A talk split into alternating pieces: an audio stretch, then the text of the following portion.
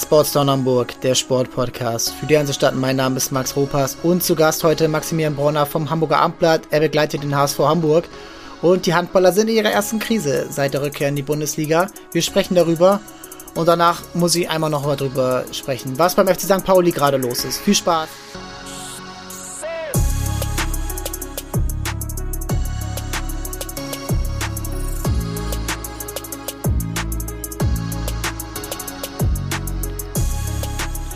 Moin Maxi, wie geht's dir? Mir geht's sehr gut. Und selbst? Ja, doch, äh, Wetter ist weiterhin natürlich beschissen hier äh, in und um Hamburg, aber ähm, das man, also Norddeutsche sind sowas ja eher gewöhnt und ähm, ja, man kann viel Zeit auf dem Sofa bringen und Sport gucken, äh, was ich jetzt am Wochenende gemacht habe und äh, du wahrscheinlich auch. Und äh, wir sprechen heute hier über den HSV Hamburg äh, nach der EM-Pause, mit zwei Niederlagen reingestartet. Die erste war noch ja, zu verkraften gegen Berlin. Aber jetzt gegen Wetzlar fand ich schon ziemlich schade, dass die Mannschaft verloren hat. Äh, wie hast du es gestern gesehen? Ja, also erstmal muss man natürlich sagen, dass Wetzlar jetzt auch keine Laufkundschaft ist. Nee, ähm, natürlich nicht. Die stehen auch im ersten oder oberen Tabellendrittel, äh, sind extrem heimstark. Ähm, da hätte man auch äh, ein anderes Spielergebnis gestern vor dem Spiel erwarten können. Ähm, ja. Also ich glaube, in dieser Saison haben sie auch Flensburg zu Hause einen Punkt abgenommen und ähm, das ist schon kurios, weil äh, ich kann mich noch an das Auswärtsspiel in Hamburg erinnern ähm, wo Wetzlar im Grunde gar keine Chance hatte. Da hat der HSVH es auch sehr gut gemacht. Aber ja, schade im Nachhinein, wenn man so knapp verliert, aber das ist auch kein Spiel, was man jetzt gewinnen muss im Abstiegskampf. Nee, natürlich nicht, aber wo man die Punkte äh, kriegen kann, da sollte man sie auch mitnehmen. Und äh, ja, ich fand es äh, nach diesem katastrophalen Start, äh, den Thorsten Jansen ja schon mit zwei Auszeiten nach 17 Minuten oder so, ähm, ja, äh, entgegenwirken musste, äh, wo er ja auch sehr deutlich dann wurde in der zweiten, Halb äh, in der zweiten Auszeit, da hast du ja auch in deinem Artikel geschrieben. Ähm, ja, da hat man eigentlich schon so ein bisschen diesen möglichen Vorsprung, den man dann später haben hätte können, verspielt. Man musste erstmal wieder aufholen und äh, hat es dann ja auch echt gut gemacht. Und zwischen ja, Minute 20 und Minute 50 war Hamburg das klar bessere Team und hat eigentlich, ja, echt so durch, ähm, durch diese, diese anderen Phasen so ein bisschen dieses Spiel verloren und hätte an ein, zwei Punkten nochmal mit drei Toren in Führung gehen können, wo man dann sich so ein bisschen, ja, blöd angestellt hat. Ungünstige äh, Zeitstrafen dabei, selbstverschuldet, aber auch vielleicht unberechtigt. Ähm, aber für mich so die Story des Spiels war eigentlich Dominik Axmann, der jetzt das zweite Spiel nach seiner langen Verletzungspause gemacht hat und bester Mann auf dem Feld war, auf jeden Fall bei den Hamburgern. Äh, neben Yogi Bitter, der auf jeden Fall die zweite Halbzeit sehr viel gehalten hat, was Hamburg in die richtige Richtung hätte bringen können. Ähm, wie hast du Dominik Axmann jetzt gesehen? Er ist ja ähm, auch ein Eingewächs, Jahrgang 1999, äh, viele Verletzungen jetzt gehabt und gestern echt überragt. Ja, genau. Also es ist schon beeindruckend, wie er jetzt nach seiner Verletzungspause zurückkommt. Auch ähm, das ist ja nicht die erste Fußverletzung, äh, die er zuletzt gehabt hatte. Das hat er jetzt seit knapp anderthalb Jahren immer wieder, ähm, dass das immer wieder aufbricht. So jetzt waren sie sehr, sehr vorsichtig in der Vorbereitung. Da hat er ja noch gar kein ja. Testspiel gemacht dann ähm, eingewechselt gegen die Füchse Berlin und ähm, jetzt auch wieder eingewechselt. Also wirklich beeindruckend. Und ich finde auch, dass er auch körperlich nochmal einen Sprung gemacht hat. Da hat er genug Zeit im Kraftraum jetzt, äh, die letzten anderthalb Jahre, und da hat es auch genutzt. Ja. Und ähm, ist auch noch ein sehr junger Spieler, der sich auch noch weiterentwickeln kann. Ja, selber, live, äh, selber Jahrgang wie Live Tissier. Ähm, und äh, ja, rund um die anderen jungen Spieler, die jetzt schon sehr lange auch diese Säule des Teams sind. Ähm, ich hätte ihn noch gerne gestern mehr zusammen mit äh, Tissier gesehen, aber der hatte nicht seinen besten Tag und Bauer hat es dann gemacht. Ähm, so ein bisschen hatte mich, was heißt gestört, aber es war einfach offensichtlich, dass äh, auf dem Rückraum rechts gerade die Linkshänder nicht in Form sind. Weder Forstbauer, der das äh, Team ja auch verlassen wird, kommen wir später noch zu, äh, aber auch Nikolai Teilinger, der ja seit er zum HSV Hamburg gekommen ist, dann erst verletzt war und seitdem einfach nicht so richtig reinkommen will. Es sieht alles auch so ein bisschen, ja, schwerfällig aus, was er macht und auch unglücklich dann in manchen Situationen bei dem Eintempo-Gegenstoß, ähm, der ihm ja nochmal Aufwind hätte geben können. Ähm, ist gerade so, das macht es halt ein bisschen ausrechenbarer dann für den Gegner. Ähm, wie würdest du es oder wie siehst du gerade diese, die, ja, diese bisschen Schwerfälligkeit auf der rechten Seite und die daraus entstehenden Probleme? Ja, also das ist jetzt schon auffällig tatsächlich seit ein paar Spielen, dass ähm, dort eigentlich mit die größten Probleme auch liegen. Ähm, gegen Berlin ähm, kann ich mich auch erinnern. Im Grunde war das das schwächste Saisonspiel von Jan Forsbauer bisher. Nikolai Teilinger war da gar nicht dabei, weil er äh, kurzfristig erkrankt war. Ja. Und ähm, dann hatte Toto Jansen natürlich das Problem, dass er Forsbauer die ganze Zeit auf der Platte lassen musste. Ähm, der Gegner wusste, was Jan Forsbauer macht ähm, und was er auch mal nicht so gut macht. Und ähm, so eine Mannschaft wie die Füchse haben das halt eiskalt ausgenutzt. Und ähm, ja, Nikolai Teilinger ist schon, ja, wie du schon gesagt hast, nach seiner Verletzung nicht gut reingekommen, hat meiner Meinung nach immer noch nicht so die Bindung zum Spiel, die Abläufe, ähm, das sind ja feste Laufwege, wenn ein Spielzug angesagt ja. wird. Äh, die, die Würfe sind auf bestimmte Spielertypen ausgerichtet, äh, wie die Blocks gestellt werden, wie der Spieler dann werfen soll. Und Nikolai Teilinger ist auch ein anderer Spielertyp als Jan Forstbauer. Ähm, Was für einer? Ja, äh, Jan Forstbauer ist, ja, es ist schwer zu beschreiben. Nikolai Teilinger ist schon ein bisschen robuster, ähm, auch der von seiner Körperlichkeit lebt. Ähm, und ähm, der HSVH ist als Aufsteiger eher untypisch auch oft über das Spielerische gekommen. Ähm, und nicht als Bulldozer, der sich einfach durch äh, die zwei Abwehrkanten durchtankt und dann irgendwie zum Abschluss kommt. Mhm. Ähm, wird spannend zu sehen sein, ähm, ob sich das noch findet oder ähm, wieder weiter mit umgegangen wird. Ja, ist halt natürlich äh, eine Position, wo man nicht eben so einfach durchwechseln kann. Linkshänder sind selten. Äh, und die Rechtsaußen kannst du auch nicht einfach dahinstellen. Die sind einfach dann oft ja zu schmächtig oder eben auch nicht, äh, ähm, haben nicht die Wurfkraft, ähm, das dann von dort aus zu lösen. Am Ende hatten sie dann äh, sogar Rechtshänder dort. Ähm, ich kann es gerade nicht mehr genau. Ich glaube, es waren Ossenkopf, Axmann und Tissier, die dann sich den Rückraum aufgeteilt haben. Und äh, ja, das ist eigentlich immer schon so ein Zeichen, wenn das, äh, wenn dort ein Rechtshänder spielt, dann ist da einfach äh, Not am Mann. Und ähm, hat es dann natürlich, je mehr dann auch Wetzler erkannt hat, okay, es ist, geht hier fast nur über Axmann und über ähm, ja, die, eher die linke Seite plus Kreis, ähm, ist es dann schon, ja, so ein bisschen dann eben den Bauch untergegangen und dann waren es so ein, zwei Aktionen Richtung Ende, äh, so ein langer Ball von Manuel Speth, der ins leere Tor gehen sollte, den Klimke, der Nationaltorwart, aber schon am 6-Meter-Raum abgefangen hat. Den hätte man vielleicht ausspielen können, den Angriff. Niklas Weller kriegt eine blöde Zeitstrafe, Thies Bergemann kriegt eine blöde Zeitstrafe. Und dann am Ende, ähm, ja, muss man dann auf einen äh, Wurf nach dem Buzzer hoffen von Axmann, der auch noch fast reingegangen wäre, ähm, um dann noch zum Punkt zu kommen. Ja, ähm, wie du schon sagst, man muss, man kann damit leben, dort zu verlieren, aber es ist dann auch oft so, äh, man will ja auch diesem Trend gerade entgegenkommen äh, mit vier Niederlagen in Folge. Und ähm, jetzt tut es natürlich weh, dass man nicht gleich den nächsten Gegner mit Baling-Wallstätten äh, ja, aufnehmen kann, weil das eben ausfällt wegen Corona. Ähm, hast du jetzt auch so, du bist äh, auch mehr mit den Spielern noch äh, am Sprechen ähm, vor und nach der EM. Hast du da so einen kleinen Trend wahrnehmen können, wie sie jetzt so die letzten Spiele und auch dann die Zeit drumherum gesehen haben? Eigentlich war gar nicht so stark der Trend zu beobachten, dass ich weiß nicht, irgendwie die Stimmung in der Mannschaft gekippt ist oder so. So einen Punkt gab es nicht, aber die letzten Spiele fand ich schon auffällig, dass viele technische Fehler gemacht wurden, die am erst, also äh, zu Saisonstart überhaupt nicht gemacht wurden oder weniger gemacht wurden. Ähm, falsche Entscheidungen, Fehlwürfe. Ich weiß nicht, woher das kommt, aber ähm, da muss sich schleunigst was ändern und das haben auch die Spieler nach dem Spiel gestern wieder gesagt, dass sie einfach zu viele technische Fehler machen. Und wenn du zwei technische Fehler machst, kannst du ja rechnen, dass der Gegner daraus ein, zwei Tore erzielt mhm. in der Bundesliga. Und äh, ja, das war auch der Abstand gestern, äh, wie das Spiel geendet ist. Ja, die Niederlagen sind ja auch knapp, also das gehört zur Wahrheit dazu. Also gegen Erlangen mit einem Tor verloren, jetzt gestern mit einem Tor verloren, gegen die Füchse Berlin äh, mit ja vier Toren, aber auch da war es eigentlich bis zum Schluss immer noch im Bereich des Machbaren. Äh, und dann noch Magdeburg, okay, da, da, kann man, da kann man dieses Jahr verlieren. Ähm, aber ich finde auch gerade so Tissier und Weller, die natürlich das Spiel leiten und lenken und zum Schluss hatten sie dann wieder ein, zwei Aktionen, wo sie wieder dieses typische Spiel haben, Live to See geht auf den Block rauf, Weller setzt sich perfekt ab und kriegt dann den freien Wurf am Kreis. Das ist natürlich schade, wenn die beiden, Weller holt sich dann gerne mal eine Zeitstrafe ab, dann muss spät spielen und Tissier ist gerade auch nicht. Der hat am Anfang drei, vier Bälle einfach fallen lassen, so gefühlt oder nicht abgesprochen mit seinem Nebenspieler. Und dann ist es natürlich ärgerlich, dass du dann diese Achse im Moment nicht so spielen kannst. Und da war es über übertrieben wichtig, dass Axmann eben diese Einzelaktion dann machen konnte. Philipp Bauer hat auch ein gutes Spiel gemacht bis zu seiner ja, schweren Kopfverletzung.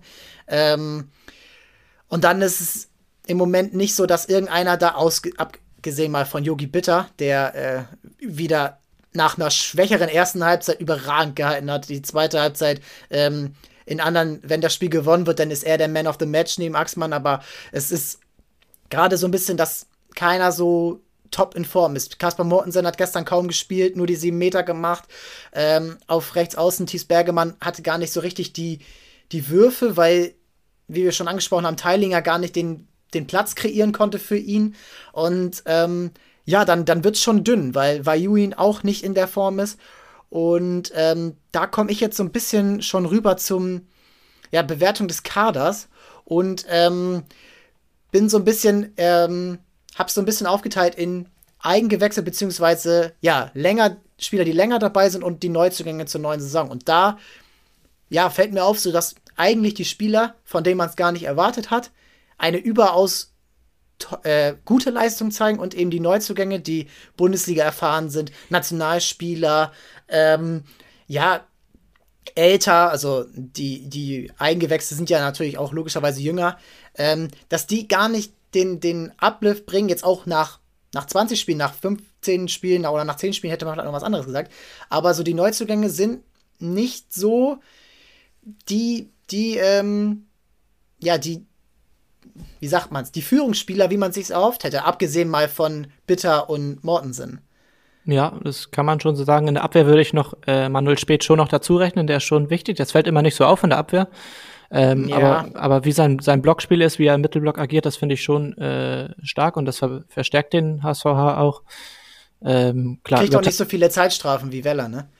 Ja, gut, das gehört noch dazu. Ähm, Wobei er auch die eine oder andere, kann ich mich auch erinnern, schon bekommen hat. Ähm, über Teilinger haben wir schon gesprochen. Ja, Frederik Bo Andersen, der war jetzt gestern nicht dabei, weil seine Freundin an Corona erkrankt war und bei ihm das Testergebnis unklar war. Ja.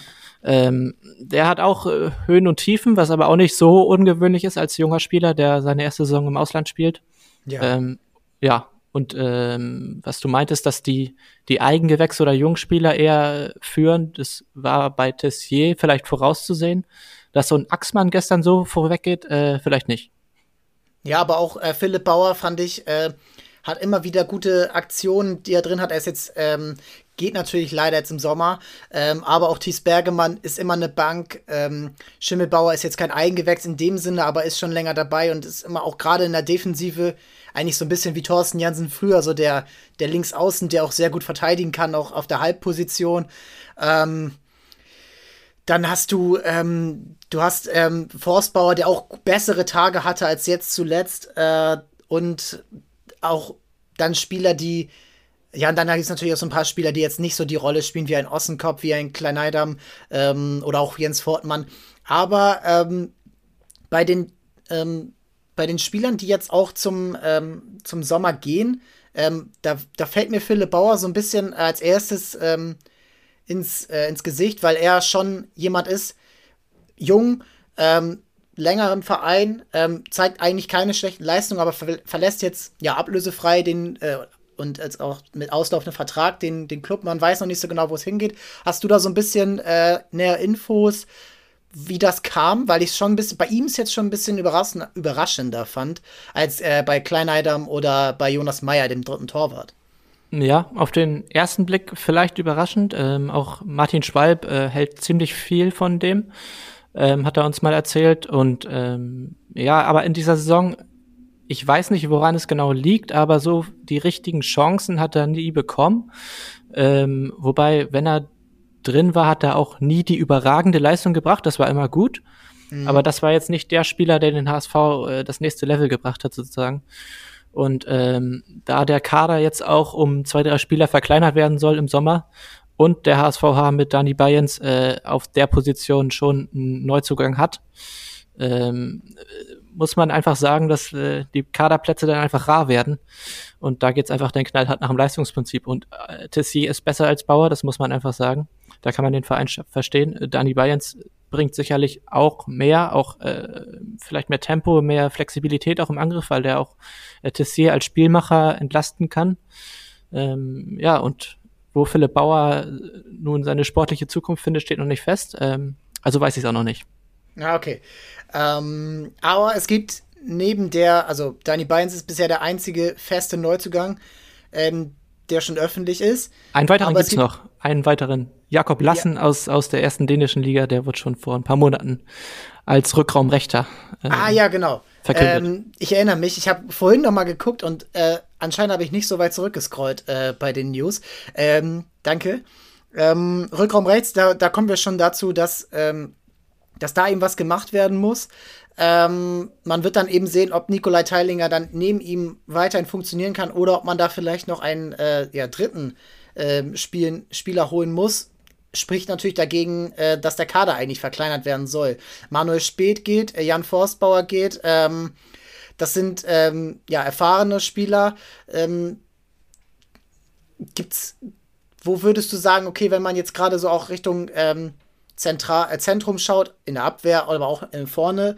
Ähm, wo würdest du am liebsten noch jemanden sehen, der diese Mannschaft verstärkt, wenn man jetzt mal davon ausgeht, dass kein weiterer den Club verlässt? Genau, also bei den Abgängen wird es Stand jetzt erstmal so bleiben. Also Manuel Speth, Jan Forstbauer, Jan Kleinerdam, äh, Philipp Bauer und der dritte Torwart Jonas Meyer, ähm, der auch nur noch bei der U21 trainiert momentan äh, werden gehen. Und im Grunde haben sie jetzt mit äh, Dani Bayerns und Jakob Lassen zwei Rückraumspieler verpflichtet, die sie auch nötig haben. Und dann ist der Plan noch ganz klar, einen neuen Kreisläufer zu holen, ähm, der dann Manuel Spät ersetzt und äh, Niklas Weller auch entlasten soll, weil mit einem Kreisläufer kann man keine Saison bestreiten, das ist auch klar. Ähm, da hat der Verein schon jemanden in der Hinterhand, weiß ich. Ähm, das ist aber noch nicht offiziell und noch nicht verkündet. Aber ähm, da wird der Verein auf jeden Fall nochmal nachlegen. Ja, es ist ähm, natürlich gerade an dieser Position immer sehr wichtig, dass du das Maß findest aus, aus genug Qualität vorne und hinten.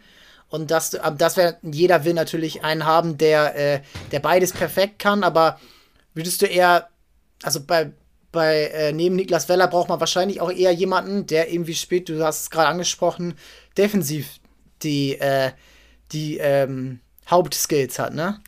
Genau, also das ist wieder klar das Anforderungsprofil. Ähm, ich weiß nicht, ob man jetzt wieder so einen Mitte 30-Jährigen verpflichten wird oder eher auch einen jüngeren Spieler. Ja. Ähm, das äh, kann ich noch nicht genau sagen, aber das äh, hat Sebastian Frecke auch klar gesagt, dass der beides können muss, sowohl vorne als auch hinten.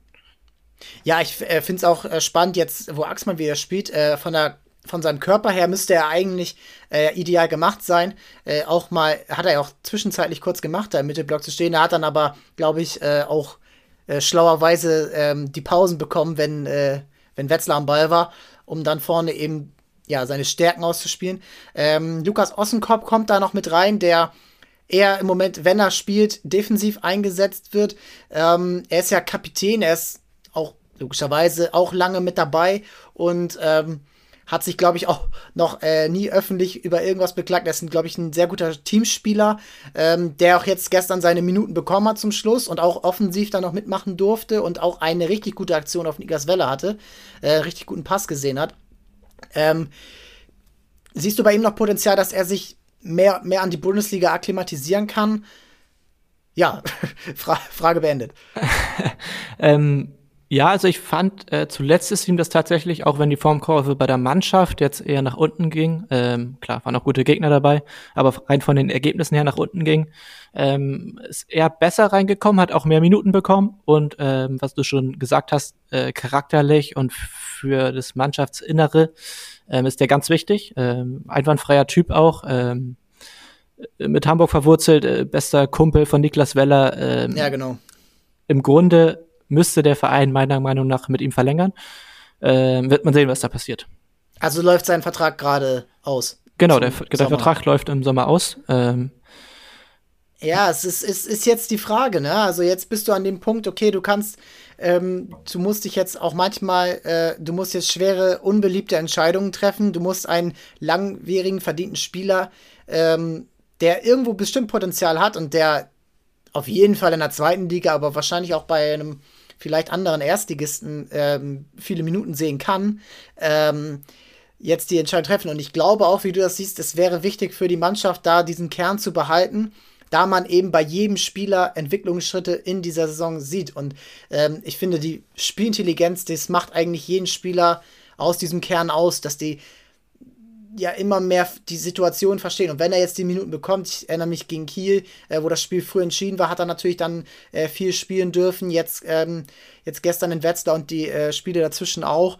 Ähm, ich würde, äh, meine Empfehlung wäre da auf jeden Fall, um wenigstens um ein Jahr zu verlängern, um da auch äh, vielleicht eine Energieschub zu bekommen, der dann erstmal noch in dieser Saison so ist, aber dann auch in der nächsten Saison, wo man dann sagen kann, okay, an dem neben Weller, neben Tissier, neben äh, Axmann, an dem kann man sich aufrichten, an dem kann man auch äh, Neuzugänge mal, ähm, die, der kann die durch die Stadt führen, so, so plump gesagt, ne? Das, das wäre schon echt, das wäre schon wichtig und wäre auch so ein bisschen äh, romantischer natürlich, wenn er beim Club bleibt. Ja, es ist nicht nur romantisch, finde ich, es ist auch einfach, äh, ja, dieser schmale Grat, auf den Sebastian Frecke, der Geschäftsführer, äh, mit Martin Schwalb, Marc Evermann und Toto Jansen mhm. als Trainer jetzt wandeln muss. Ähm, wie viel behält man von diesem Aufstiegsgeist? Ähm, ich glaube, das ist ein großer Vorteil dieser oder eine große Stärke dieser Mannschaft ist, dass es einfach eine Einheit ist. Ähm, und da man jetzt mit Jan Forsbauer, Jan Kleinheidam, Philipp Bauer und Jonas Meyer schon vier Spieler mhm. weggibt, ähm, die bisher zu dieser Einheit gehört haben, ähm, finde ich es oder fände ich es falsch, äh, auch noch Ossenkopf gehen zu lassen, um dann vielleicht individuell einen stärkeren Spieler zu holen, der dann sich aber vielleicht nicht so schnell ins Gefüge äh, oder in die Mannschaft einfügt.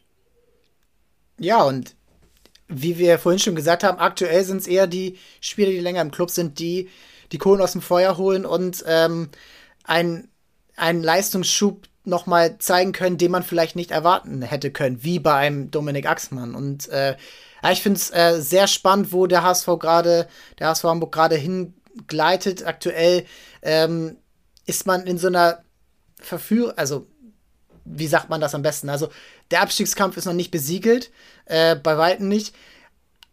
Andererseits ähm, muss man aber auch sagen, wenn die Leistungen abgerufen werden, die jetzt in den letzten Spielen ähm, da sind, dann werden auch wieder Siege, Siege kommen. Ähm, es wäre jetzt echt interessant gewesen, äh, wie man gegen Balingen gespielt hätte, wenn das jetzt sofort passiert wäre, als direkte Reaktion.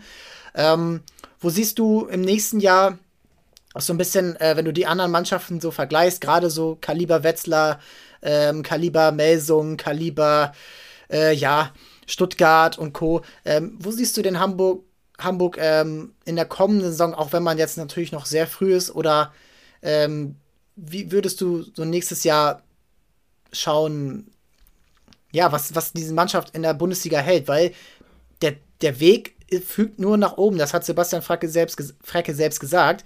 Denn mit 3000 Leuten weiterhin in der, in der Sporthalle und Platz 11, das wird auf Dauer ähm, nicht funktionieren, dieses Konzept. Leider. Ja, ich glaube aber, dass das im nächsten Jahr noch so sein wird. Äh, Platz 11 und 3000 Leute in der Sporthalle. Ähm, es ging jetzt in den letzten fünfeinhalb, sechs Jahren immer nach oben. Es gab im Grunde nie so ein Knacks irgendwie nach unten. Ähm, und daran wachsen natürlich auch gerade in einer Stadt wie Hamburg die Erwartungen an so eine Mannschaft, ähm, gerade mit der Vergangenheit äh, des HSV Handball. Und ähm, da sollte man meiner Meinung nach auch nicht zu viel von dieser jungen Mannschaft erwarten. Man kann schon im nächsten Jahr davon ausgehen, dass das Ziel ein gesicherter Mittelfeldplatz wird. Aber ähm, da jetzt ins obere Drittel reinzuspringen, das ist auch finanziell noch äh, ein Riesenschritt, muss man sagen, ähm, rein vom Etat her. Ja, da wird's äh, jetzt natürlich sehr spannend, wie wenn die äh, Bedingungen wegfallen, Corona-Bedingungen, ähm, zu sehen, okay, wenn jetzt gar keine Bedingung, ähm, Beschränkungen mehr sind, wie viele Zuschauer kommen denn in die Halle? Und ist das Spiel, ist ein Spiel gegen ähm, ja, ein, ein mittelklassiges Team, weiß nicht, Lemgo, okay, das Spiel war jetzt schon äh, zu Hause, aber ist so ein Spiel dann in der Sporthalle safe ausverkauft?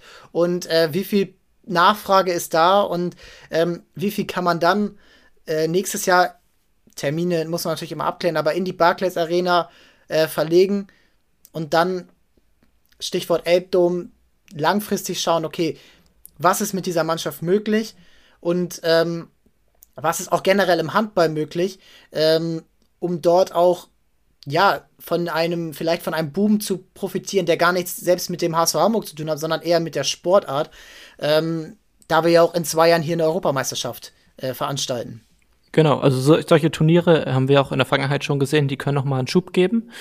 Ähm, ist immer die Frage, inwieweit die Handball-Bundesliga auch von solchen Nationalmannschaftswettkämpfen äh, oder großen Turnieren auch zuschauermäßig profitieren kann. Ähm, ich glaube schon, dass das Potenzial an Handballfans in Hamburg und der Umgebung äh, groß genug ist, um perspektivisch auch wieder einen festen Zuschauerschnitt von 7.000, 8.000 zu haben. Aber das äh, wird sich jetzt alles erstmal nach der Corona-Zeit, die hoffentlich bald äh, mit den ganz strengen Beschränkungen zu Ende ist, äh, muss sich langsam entwickeln. Die, die Zuschauer müssen sich wieder daran gewöhnen, die Halle zu kommen. Und dann muss natürlich auch die Leistung stimmen. Ja, es ist äh, gerade so eine schwierige Phase, äh, wo man eigentlich investieren muss, aber sich auch nicht sicher sein kann, dass das, äh, dass das alles sich rentiert. Äh, sowohl auf als auch neben dem Platz. Und das wird echt, echt spannend. Und ähm, wenn du sagst, äh, man muss, äh, es ist nicht sicher, ob die Bundesliga davon profitiert, was würdest du da, es wird gerade sowieso viel über, ja, die Vermarktung von Sportarten diskutiert. Ähm, gerade letzte Woche, letztes Wochenende war jetzt das BBL-Pokalfinale, äh, wurde live auf Twitch gestreamt, äh, solche Sachen, ähm, die gehen da gerade durch alle, ähm, durch alle Sportarten. Siehst du beim Handball, der, was ja auch Sebastian Frecke sagt, man kann nicht mit dem Status quo immer so weitermachen. Ähm, wo siehst du da dringenden Bedarf und wo siehst du vielleicht eher ja, geringeren Bedarf, ähm, etwas an dem aktuellen Produkt zu ändern? Denn ähm, ja, der, es ist nie selbstverständlich, dass auch in zehn Jahren noch ähm, so viele zum Handball kommen, wie sie aktuell kommen. Und eigentlich soll es ja sowieso mehr werden. Ja, also wenn man jetzt mal auf die EM zurückblickt, ähm, fand ich schon ein bisschen traurig oder schade, ähm, dass nur die deutschen Spiele äh, auf ARD und ZDF liefen. Ähm, die anderen Spiele liefen meiner Meinung nach oder meines Wissens nach nur auf Sportdeutschland TV, wo man dann noch ein zusätzliches EM Kurz-Abo abschließen musste. Ach herrje. Ähm, das äh, Bloß nicht ja, einfach machen. Genau, äh, das EM-Finale lief zwar im Stream auf zdf.de, ähm, aber auch nicht im regulären Programm. Ähm, das finde ich auch fragwürdig. Ähm, ja, so, solche Dinge tragen natürlich nicht dazu bei, dass die Sportart irgendwie rasant wächst. Und äh, das ist natürlich. Aber was kann die Bundesliga dagegen machen? Äh, wir, ähm, du, ähm, kleines Snippet, wer, du hast ja morgen selber einen Podcast, da kann ja auch jemand äh, äh, was zu sagen ähm, aus dem Handball, aber ähm, da muss ja irgendwie auch mal geschaut werden, okay, wir haben die Handball-Bundesliga, wir haben aber jedes Jahr ein internationales Turnier, wir haben internationale Cups, ähm, jeder, äh, jedes Turnier hat mindestens äh, zehn Spiele für jedes Team. Ähm, ist das nicht auch eigentlich eine Übersättigung an, an Handball, die gar nicht erst so ein, ja, richtigen Event-Charakter äh, aufkommen lassen kann, weil immer wieder irgendwo was anderes ist? Ja, also ich finde die Fernsehübertragung von der Handball-Bundesliga ziemlich okay. Also das, was Sky da äh, anbietet, ist äh, jetzt ja, nicht ja. das super Premium-Produkt, aber äh, also im Vergleich zur Fußball-Bundesliga natürlich auch nicht vergleichbar, aber ich finde das schon annehmbar. Ähm, damit kann man ruhig so weitergehen, den Weg, finde ich ähm, auch mit den Experten, dass da Pascal Hens dann dabei sitzt und äh, noch ein paar Dinge erklärt und so, das ist alles gut gemacht. Ähm, ja, und wenn wir schon bei Werbung sind, äh, Auszeit HSVH, unser Podcast vom Abendblatt, äh, Handball-Podcast kommt jeden zweiten Mittwoch, äh, auch diesen Mittwoch wieder. Ja, äh, einschalten ähm, und ähm, da würden wir auch drüber sprechen. Aber ich glaube, vielleicht noch so ein bisschen, das sind natürlich die, die Fernsehverträge, die kommen natürlich auch nur dann, wenn jemand sich dafür interessiert. Das weiß, äh, das ist in jeder Sportart so. Aber würdest du auch am Produkt etwas ändern? Also würdest du, ja, sagen wir, bringen wir es auf den Punkt, ähm, vielleicht auch mal an ein, an ein Playoff-Modell denken oder an eine, vielleicht eine andere Strukturierung auf, oder man vielleicht noch mal den Pokal anfassen, obwohl da ja eigentlich das Final Four eigentlich so ein cooles Event ist. Playoffs ja. sind immer ein Argument darf die reguläre Saison äh, zum Meister werden. Dieses Jahr wäre es natürlich schade, wenn Magdeburg nach Jahrzehnten den Titel nicht gewinnen würde, aber in vielen Jahren ist es dann oft äh, relativ deutlich gewesen, wer Meister wird und gerade im Handball mit der Zwei-Punkte-Regel ist es ja noch nicht so einfach, ähm, dort, dort dann noch so ein richtiges Spannung, Spannungsgefühl reinzukriegen Richtung Ende der Saison. Und wenn, dann geht es nur um irgendwelche Torverhältnisse. Ja, Wobei die letzten Jahre war es ja schon relativ spannend an der Spitze, mit Ausnahme dieses einen Meisterjahres vom THW Kiel mit 68 zu 0 Punkten, ähm, wo ja. dann äh, ja keiner eine Chance hatte. Ähm, das sieht dieses Jahr, ja, Magdeburg sieht wieder relativ stark aus, ähm, so aus, als wenn es wieder relativ früh entschieden sein könnte. Ähm, grundsätzlich finde ich diese Playoff-Modelle, aber was du schon meintest, ein bisschen schade für die Mannschaften, die sich die ganze Saison über bewiesen haben und dann in zwei, drei Spielen wieder alles verlieren können. Ähm, für den Zuschauer mag das interessant sein. Äh, ich als äh, Sport- und Fairness-Fan äh, bin da jetzt nicht so begeistert von. Ähm, es gibt auch andere Modelle, die das Spiel an sich betreffen. Es wird über eine Shot Clock äh, diskutiert, wie im Basketball, mhm. dass äh, die Angriffe nach bestimmt, weiß nicht, nach 40 Sekunden abgeschlossen werden müssen, ähm, dass äh, hinterm Tor eine Uhr mitläuft und sonst das Angriffsrecht wechselt.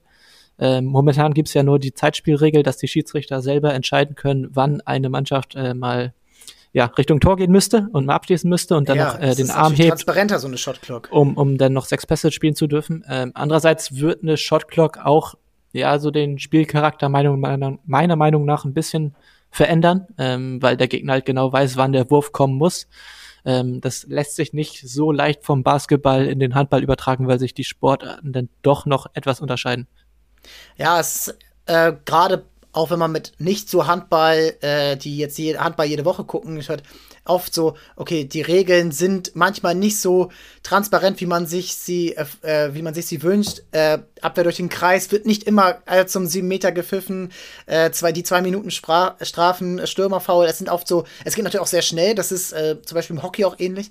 Ähm, ja, ich denke mal, der Handball muss, muss sich äh, immer auf jeden Fall hinterfragen um dann auch ähm, dann die richtigen Entscheidungen zu treffen, weil immer nur zu sagen, wir machen weiter so, das kann es nicht sein, weil offensichtlich ja kaum jemand damit zufrieden ist, dass eine Europameisterschaft oder auch die Weltmeisterschaft äh, auf DKB TV oder Sport Deutschland TV läuft. Ne? Und zum, zu den Playoffs will ich nur eins sagen, die, das ist natürlich für den Meisterkampf vielleicht ein bisschen blöd, aber Mannschaften, die gerade im Mittelfeld sind, wie der HSV Hamburg, hätten natürlich einen krassen Anreiz oder auch äh, für die Fans einen Anreiz, dann noch mal eine Runde äh, zu haben, in der man vielleicht mal den THW Kiel äh, raushauen kann. Das ist, das würde vielleicht noch mal auch in dem Mittelfeld, was oft, ja, äh, bloß nicht absteigen und dann bis Platz 5 Europacup ist dann schon weit weg.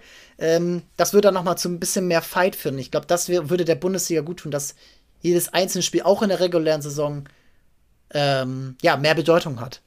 Klar, kann man so sehen. Gibt für beide Seiten Argumente. Ähm, ich finde es jetzt nicht äh, grundsätzlich ganz schlimm, wie es jetzt ist, ähm, aber ich kann schon verstehen, was du meinst, klar.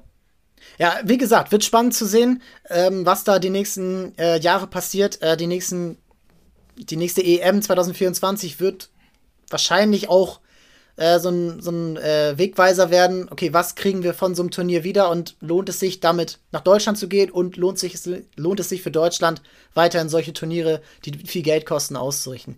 Maxi, das hat mir Spaß gemacht. Ähm, Mittwoch geht's weiter mit Auszeit HSVH. Äh, wer wird zu Gast sein? Kann man das schon sagen? Das verraten wir noch nicht, äh, aber ah, okay. es sind keine ganz schlechten Gäste. Alles klar, dann äh, da einschalten und äh, Abendblatt lesen und äh, bis bald. Danke für die Einladung. Gerne.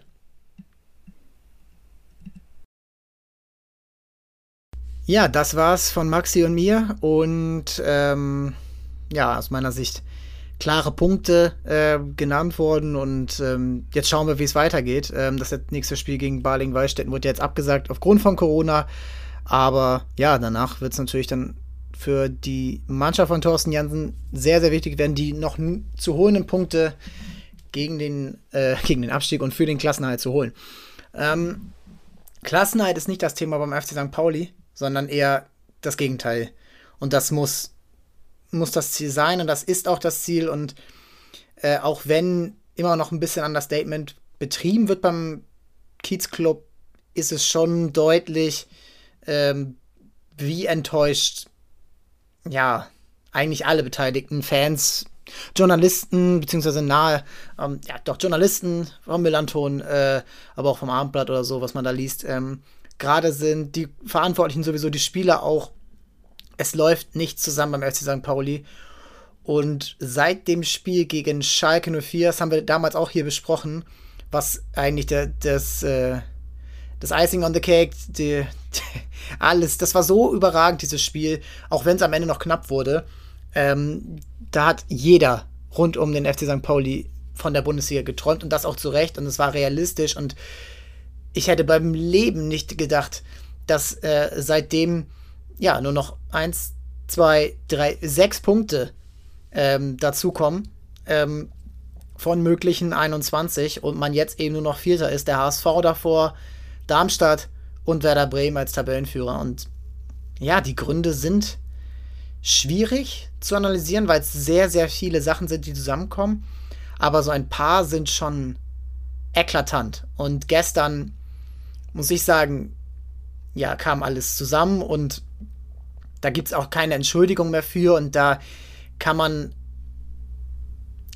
auch nicht jetzt diese alte, ja, St. Pauli ist zufrieden in der zweiten Liga und ein gesunder Club und wir sind wirtschaftlich in Ordnung. Denn all diese Sachen, all diese wirtschaftlichen Komponenten, die St. Pauli sich über die letzten, ja, über das letzte Jahrzehnt mindestens aufgebaut hat, seit dem Abstieg aus der Bundesliga 2011, die müssten ja jetzt dafür sorgen, dass sie oben mitspielen und dass sie den ja schwächelnden Großclubs Bremen, Schalke, HSV ja wirklich ein Bein stellen können, wie es eben in den letzten Jahren auch schon andere Teams konnten. Union Berlin, Bochum, ähm, das sind nur eine, die Paderborn ist aufgestiegen, äh, Kräuter Fürth ist aufgestiegen, äh, vor vielen, äh, vor einigen Jahren war es Darmstadt, äh, die direkt aus der dritten Liga kam.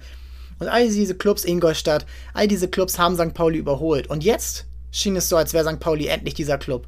Und sie hatten dieses Jahr die eine Chance und sie haben sie immer noch.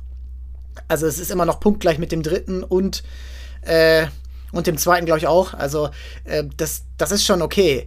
Aber es sollte eigentlich, eigentlich sollte St. Pauli gerade 50 Punkte haben, denn ein 2 zu 2 zu Hause gegen den äh, Abstiegskandidaten Aue ist katastrophal und da gab es ja schon in der 90. erst den Ausgleich. Äh, in Kiel darfst du nicht 0 zu 3 verlieren. Du darfst verlieren in Kiel. Das Kiel ist eine gute Mannschaft und Kiel wird äh, ist auch seit dem Trainerwechsel und seit diesen ganzen Querelen am Anfang der Saison wieder sehr stabil und äh, sorgt gegen jeden Gegner, äh, ja, jedem Gegner irgendwo für Unruhe und ähm, für Schwierigkeiten. Aber du kannst auch nicht gegen SC Paderborn dich so präsentieren und da auch froh sein, dass du verlierst. Du hast im, beim HSV führst du 1 zu 0 und gibst das Spiel her. Aufgrund aus Passivität. Das war einfach wieder mal passiv und das war es gestern auch gegen Hannover, denn auch gestern, das ist eigentlich ein Pflichtsieg. Und es hat am Anfang schon, ja, es war, ging wieder gut los, wie es so ist beim FC St. Pauli. Immer, immer die erste Viertelstunde, da ist eigentlich schon ein Tor vorprogrammiert. Das war jetzt in Regensburg so, das war gegen Paderborn so, das war ähm, fast in Hamburg so, da war es, glaube ich, nach einer halben Stunde das 1-0 ähm, gegen Dortmund. Das ist immer wieder dasselbe, dass der FC St. dass die, ja, der FC St. Pauli so gut aus der Kabine kommt und auch richtig stark. Und das war gestern auch wieder möglich. Aber man hat auch gesehen, es gab so ein, zwei Aktionen, ein so ein komischer Querpass von Hannover vor dem eigenen Tor. Da wäre vor ein paar Monaten, wäre St. Pauli da volle Kanne raufgerannt, als richtiges Angriffspressing, ganz, ganz nah am gegnerischen Tor. Und das kam gestern nicht und sie konnten sich dann rausspielen. Und das war so eine Aktion. Und dann irgendwann, ja, man äh, so ein bisschen die Nerven verloren und wollte es erzwingen und wollte auch ähm, ja, ohne richtige Absicherung verteidigen. Und das geht aktuell leider nicht. Und das geht schon gar nicht, wenn zwei Innenverteidiger fehlen und mit Jakov Medic, der, der spielen kann, von den Stamminnenverteidigern, völlig außer Form ist. Und er soll nicht der Sündenbock sein, denn es gibt immer noch elf, zehn andere auf dem Feld und ein paar Einwechselspieler, die ihn retten können. Aber ja, er hat von den letzten sieben Gegentoren fünf bis sechs verschuldet, alleine. Und das ist, also das ist halt schon, sehr, sehr krass auf diesem Niveau und für mich fängt es so ein bisschen bei seiner Verletzung in Darmstadt an. Kopfverletzung, schwere Kopfverletzung, wo man dann danach ja, Nasenbeinbruch, glaube ich, hatte oder Jochbeinbruch und er auch außer Gefecht war, aber noch die ganze Halbzeit weitergespielt hat. Und ich hoffe, dass da nichts Langfristiges ist und ich hoffe, dass er vielleicht mal zwei Wochen nicht den Stress hat. Vielleicht ist es auch einfach nur der Stress, den er gerade hat und ähm, Ferndiagnosen will ich jetzt sowieso nicht treffen, aber es ist einfach zu, zu wenig.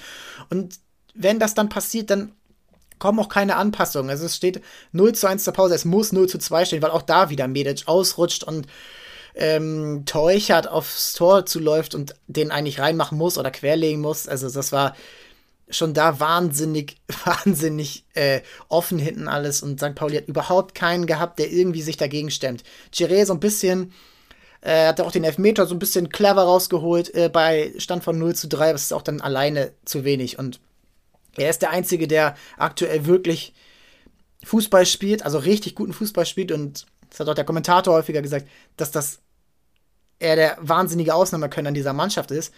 Aber er muss alles alleine machen. Das ist wirklich wie so eine Altherrenmannschaft, wo der Zehner den Ball bekommt und alles alleine richten soll und die anderen ja stehen drumrum. Und so ist gerade der FC St. Pauli und es wird nichts geändert, auch vom Trainer. Zur Halbzeit muss eigentlich schon ein Wechsel kommen. Die kommen dann erst nach dem 0 zu 2, wo eigentlich schon, das Spiel schon verloren ist. Warum wechselt man nicht mal ein, ja, ein Marcel Harte vielleicht mal aus oder ein Erik Smith, der überhaupt nicht die Form hat und immer dann noch diese positionsbezogenen Wechsel rechts hinten im Sturm äh, oder im Mittelfeld, dann ist wieder Finn Ole Becker, der raus muss, der eigentlich gut im Spiel war. Und ich verstehe nicht, warum da dann so sehr an dieser Raute festgehalten wird, die natürlich zum Erfolg geführt hat über die letzten ja, Monate und äh, ja fast auch schon in der letzten Saison. Aber man muss doch auch mal ein bisschen variabler spielen. Man muss auch die Verletzungen, die man dann hatte mit Ditgen, Almenido und eben in der Innenverteidigung auch, die muss man anders auffangen. Die muss man auch mal ein bisschen unkonventioneller dann auffangen, wenn es schon nicht läuft. Dann bring halt einen Makinok, gerade bei so einem Spiel, wo es schwierig ist zu kombinieren auf so einem Acker, dann bei so einem Wetter, bringen Makinok rein, neben Burgstaller und Matanovic. Dann hast du drei Stürmer vorne, ähm, weil die im Mittelfeld sowieso überspielt werden. Aber es ist leider nicht gekommen und dann, wenn Makinok kommt, dann geht ja wieder der Stürmer raus. Also ändert sich ja eigentlich auch nichts und ja, das ist sehr, sehr schwer und wie gesagt, keiner dieser Führungsspieler richtet sich gerade auf. Burgstaller verschießt kläglich den Elfmeter. Ähm, Chiré, ja, der schießt nicht kläglich, der schießt ihn dann halt voll gegen die Latte. Ähm, aber auch ähm, Nico, Nicola Weisi im Tor, ja, lässt den Ball ein bisschen, bisschen schwach prallen. Die Innenverteidiger, wie gesagt, keiner, ähm, auch vor diesem Spiel schon, wo Lawrence und Zias noch gespielt haben, keiner, der sich aktuell so richtig aufrichtet. Auch mal mit Mut andribbelt. Paccarada, wenn es läuft, ist er da, wenn es nicht läuft, dann eben nicht. Und auch im Mittelfeld, Marcel hatte hoch und tief und ja, ist dann am Anfang des Spiels wahnsinnig präsent, zeigt zwei, drei Aktionen dann siehst du ihn gar nicht mehr. Das ist ärgerlich. Und ich hoffe, dass es nächste Woche in Ingolstadt besser wird. Denn dann, ja, sind die nächsten Gegner dann, äh, dann geht es dann gegen Mannschaften, ja, in Dresden ist noch ein Spiel, äh, in Rostock, das sind schwere Spiele und zu Hause geht es dann gegen Heidenheim, gegen Darmstadt, gegen Werder Bremen noch in dieser Saison. Also es ist wahnsinnig wichtig, jetzt wieder in die Spur zu kommen, weil auch wenn Bremen und HSV sich nächste Woche die Punkte gegenseitig wegnehmen werden und Darmstadt auch überhaupt nicht in der Verfassung ist, dass sie äh, vom Aufstieg träumen können. Das war gestern auch ähnlich schwach wie St. Pauli. Und Schalke, Schalke ist Schalke. Schalke gewinnt aktuell die Spiele, aber keiner weiß warum.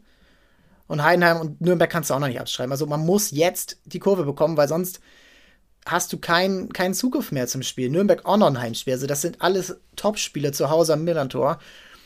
Und die Stärke muss jetzt wieder, wieder kommen. Und auch mit den Fans, gestern habe ich nur noch Hannover gehört, nach na, einer halben Stunde. Und ähm, da war ein 2000-Mann-Stadion äh, gegen Dortmund wesentlich lauter. Und äh, damit will ich es auch abschließen. Ähm, schaut euch gerne nochmal die Highlights an. Äh, verlinke ich äh, hier in den Show Notes. Ähm, auch beim HSV äh, gerne mal reinschauen, bei den, ähm, bei den Handballern sowieso.